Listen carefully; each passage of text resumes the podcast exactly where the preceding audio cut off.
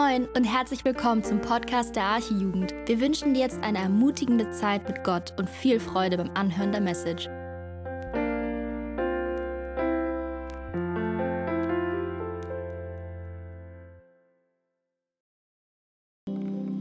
Schön, dass ihr alle da seid. Unser König der Könige ist in unserer Mitte. Er ist ein ewiger König. Wir haben gerade erlebt, die Queen ist gestorben, ein neuer König ist da, Charles der Dritte. Aber unser König, der stirbt niemals, er lebt in alle Ewigkeit. Ihr hattet ein schönes Thema, jetzt schon die Tage, ihr lieben Frauen, schön, dass ihr da seid, mit uns zusammen in der Arche-Jugend heute Abend diesen Lobpreis zur Ehre Gottes, zur Ehre unseres Königs habt. Ich habe ein Stichwort für heute Abend, das lautet Freiheit. Und die echte Freiheit, die haben wir nur durch Jesus, das wissen wir. Menschen sehnen sich nach Freiheit. Damals wie heute.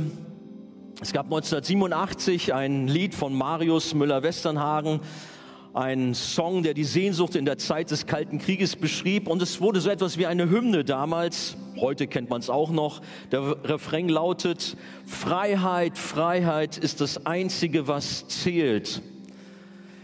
Die meisten von uns heute Abend, ahne ich, die kennen so die damalige Lage nur aus dem Geschichtsunterricht. Also ich mache ein bisschen Geschichte mit uns hier. Es gab mal einen eisernen Vorhang, ein undurchlässiger Grenzzaun beziehungsweise eine Mauer quer durch Europa. Und sie trennte zwei Bündnisblöcke West und Ost voneinander. Die waren bis zu oder bis an die Zähne bewaffnet. Sie trennte aber auch Familien und Freunde über 40 Jahre. Vor wenigen Tagen ist der bekannte Politiker und frühere Präsident der Sowjetunion Michael Gorbatschow gestorben. Er ist bekannt geworden durch die Schlagworte Glasnost, das heißt Offenheit, und Perestroika, das heißt Umgestaltung. Das hatten die Völker des Ostens damals bitter nötig. Die damalige Sowjetunion und überhaupt der gesamte Ostblock mit der DDR, das war Ostdeutschland, die lagen 1900 89 und auch schon vorher wirtschaftlich am Boden. Und dann kam Gorbi, wie er liebevoll genannt wurde, und stellte alles bisherige auf den Kopf. Und die Grenzen gingen auf, die Mauer fiel und die Menschen im Osten bekamen ihre Freiheit. Gerade auch zwischen den damals noch existierenden beiden deutschen Staaten, da spielten sich dramatische Szenen in diesen Tagen ab, wenn wir an den Fall der Berliner Mauer denken oder an die Ereignisse in der Prager Botschaft damals. Mehr als 4000 DDR-Flüchtlinge, die dort über Wochen in katastrophalen Verhältnissen im Park, im Park der Botschaft in Zelten ausgeharrt hatten. Sie hofften auf ihre Freiheit und eine Ausreise in den Westen. Am Abend des 30. September 1989 lagen sie sich plötzlich vor Freude in den Armen. Was war geschehen? Der westdeutsche Außenminister Hans-Dietrich Genscher hatte zuvor mit der DDR-Führung verhandelt und war dann zu den Flüchtlingen nach Prag gekommen und hatte ihnen eine sehr gute Nachricht, eine echte frohe Botschaft zu verkündigen. Und seine legendären Worte vom Balkon der Botschaft, ihr habt ihn im Hintergrund dort auf dem Bild, könnt ihr die, den Balkon sehen, diese Botschaft lautete, wir sind zu Ihnen gekommen, um Ihnen mitzuteilen, dass heute Ihre Ausreise, weiter kam er nicht.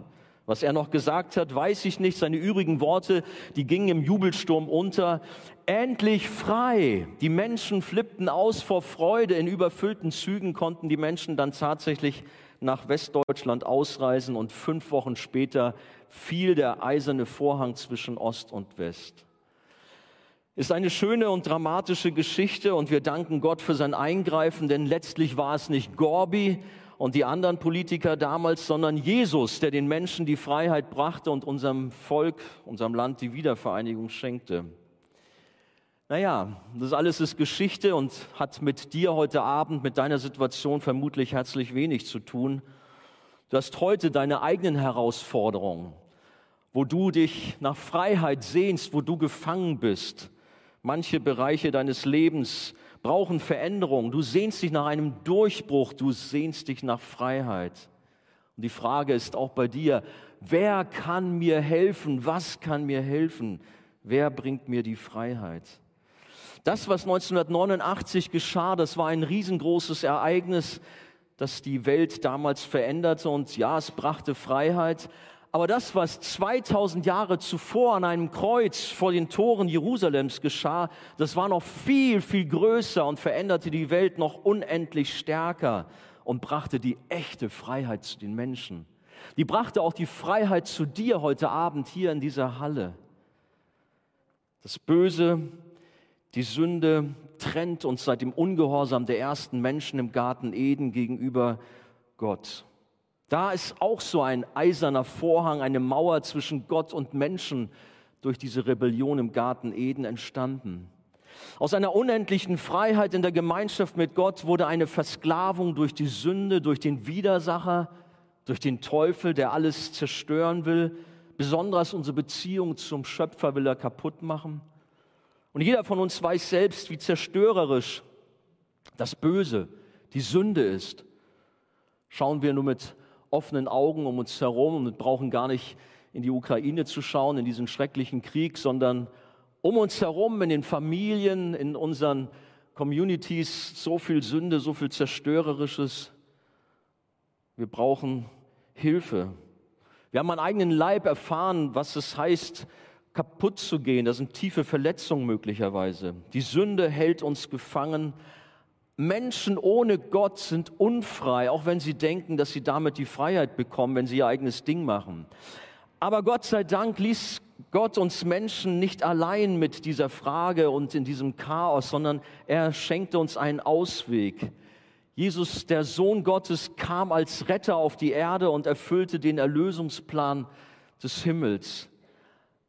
Er trug am Kreuz stellvertretend für alle, die an ihn glauben, all das Trennende, die Sünde, die Schuld, alles nahm er auf sich und hielt nicht nur seinen Kopf, sondern seinen ganzen Körper hin und nahm auch die gerechte Strafe auf sich. Und damit, das wissen wir, wurde die Trennung zu Gott aufgehoben und durch seinen Tod am Kreuz haben wir das Leben, haben wir die Freiheit. Der Vorhang im Tempel ein Symbol der Trennung, zerriss als Zeichen der Versöhnung. Wir wissen das. Wer an Jesus glaubt, wer seinem Erlösungswerk vertraut, der hat das Leben und wird einmal ewig bei Gott sein. Ja, unser Herr, unser König Jesus, er verließ die Herrlichkeit des Himmels und kam zu uns Menschen, um einen Auftrag auszuführen. Und der Beginn seines Wirkens, der führte ihn damals in die Synagoge seiner Heimatstadt von Nazareth dort wo er als Sohn eines Zimmermanns aufgewachsen war, dort wo ihn die Menschen kannten. Lesen uns einen Text aus Lukas Kapitel 4, die Verse 16 bis 21. So kam Jesus auch nach Nazareth, wo er aufgewachsen war. Am Sabbat ging er, wie er es gewohnt war, in die Synagoge. Er stand auf, um aus der Schrift vorzulesen, und man reichte ihm die Buchrolle des Propheten Jesaja. Er rollte sie auf und las die Stelle, das war Kapitel 61 aus dem Jesaja-Buch, an der es heißt, der Geist des Herrn ruht auf mir, denn der Herr hat mich gesalbt. Er hat mich gesandt mit dem Auftrag, den Armen gute Botschaft zu bringen, den Gefangenen zu verkünden, dass sie frei sein sollen und den Blinden, dass sie sehen werden, den Unterdrückten die Freiheit zu bringen und ein Ja der Gnade des Herrn auszurufen. Jesus rollte die Buchrolle zusammen, gab sie dem Synagogendiener zurück und setzte sich. Alle in der Synagoge sahen ihn gespannt an. Er begann zu reden. Heute hat sich dieses Schriftwort erfüllt, sagte er zu ihnen. Ihr seid Zeugen. Jesus ist die Erfüllung der Prophetien über den kommenden Retter. Er ist der Messias. Jesus ist der Sohn Gottes und tat genau das, wozu ihn der Vater gesandt hatte. Er bringt den geistlich Armen, die vor Gott ihren geistlichen Bankrott erklären und um Vergebung ihrer Schuld bitten, den Reichtum der Vergebung und das Recht, Kinder Gottes und Erben Gottes zu sein. Er bringt denen Sünden verstrickt und von bösen, versklavten, unterdrückten Menschen die Freiheit und die Ketten der Gebundenheiten mancher Süchte, Drogen, was auch immer, müssen fallen und aus Sklaven der Sünde werden Söhne und Töchter Gottes, werden Prinzessinnen und Prinzen des Königs aller Könige. Jesus öffnet den Blinden die Augen und auch das Herz, dass sie sehend werden und ihn erkennen und ein neues Leben geschenkt bekommen. Einer von denen, der das erfahren hat, das war Rocky, der Irokese. Er war seinerzeit auf den Straßen von St. Pauli in Hamburg zu einer bekannten Größe geworden und jeder kannte ihn. Er wuchs in der DDR auf und weil er Menschen als Fluchthelfer zur Freiheit in den Westen verhalf, wurde er im berüchtigten Gefängnis in Bautzen zu 25 Jahren Haft verurteilt. Nach achteinhalb Jahren wurde er begnadigt und in den Westen abgeschoben. Weil er da im Gefängnis in Bautzen in Hoffnungslosigkeit versank, suchte er ein Ventil und begann sich zu tätowieren. Über die Jahre nach und nach seinen kompletten Körper. Er identifizierte sich darüber und versteckte sich letztlich hinter einer rauen Schale, einer Maske. Er kam in die Punk, in die Rocker-Szene, rutschte immer weiter ab in große Sünde. Es ging so weit, dass er sich selber, man kann es fast ahnen, dem Satan verschrieben hat und sein Diener wurde. Und er verkörperte den Teufel immer wieder auf den Bühnen dieser Welt damals, gerade in gewissen Shows. Denn in den 70er und 80er Jahren gehörte er zur Panikband von Udo Lindenberg, der bis zu seinem Tod ein guter Freund von ihm war. Rockys Leben war gekennzeichnet von Gewalt, von Sex und Drogen. Aber eines Tages, da lernte er auf der großen Bergstraße hier in Altona junge Christen kennen, eine Pantomime-Gruppe. Wie wir das auch machen, wie wir auf die Straße gehen, so waren sie da unterwegs und haben von Jesus gesprochen. Und er blieb stehen kam zu Gesprächen und um es kurz zu machen, Rocky kam zum Glauben. Sein Leben wurde komplett neu. Das, was Menschen nicht schaffen konnten, bewirkte Jesus. Er legte all seinen Schmuck und sein Leder ab. Die sichtbaren Ketten, die fielen und auch die unsichtbaren fielen ab. Nur die zum Teil furchterregenden Tattoos, die gingen leider nicht weg, aber er trug sie nun, um damit deutlich zu machen, aus welchem Umfeld Jesus ihn in die Freiheit geführt hatte. Rocky bzw. Gerhard, wie er richtig hieß, wurde frei von allen Ketten der Sünde. Aus einem Diener Satans wurde ein Nachfolger Christi. 1987 im Januar starb er an einem Krebsleiden mit den Worten, Vater, ich gehe jetzt zu dir. Wenn wir zu Jesus gehören, dann wissen wir, wir haben einen guten Vater, einen liebevollen Vater, der uns erwartet mit offenen Armen. Gehörst du zu Jesus? Jesus ist die Freiheit in Person. Wenn du ihm noch nicht folgst, dann tu es doch gerade heute Abend und vertraue ihm dein Leben an und erfahre, wie er dich in die Freiheit führt, wie er deine Sündenlast dir abnimmt, wie er die Ketten, die dein Leben gefangen halten, sprengt und dich in die Freiheit führt. Jesus selbst sagt, wenn euch nun der Sohn frei macht, so seid ihr wirklich frei. Wenn euch nun der Sohn, wenn euch Jesus frei macht, so seid ihr wirklich frei. Lasst uns zusammen beten und ich lade uns ein, dass wir aufstehen dazu.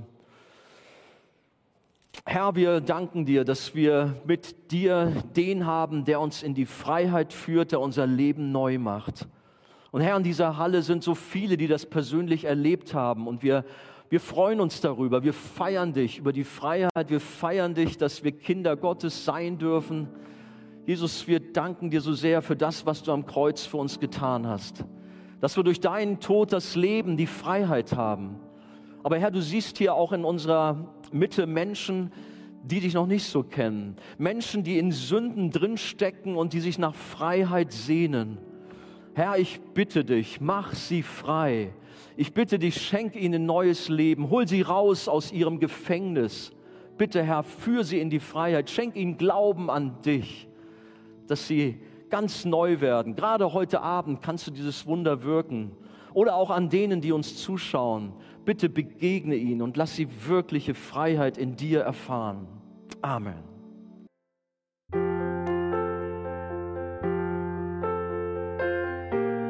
Wir freuen uns, dass du heute mit dabei warst. Wir als Archijugend sind fest davon überzeugt, dass Gott auch heute durch sein Wort spricht und hoffen, dass du ihn durch diese Predigt besser kennenlernen konntest. Weitere Beiträge von uns findest du auch auf unseren Social Media Kanälen oder unter archijugend.de. Bis dann, tschüss!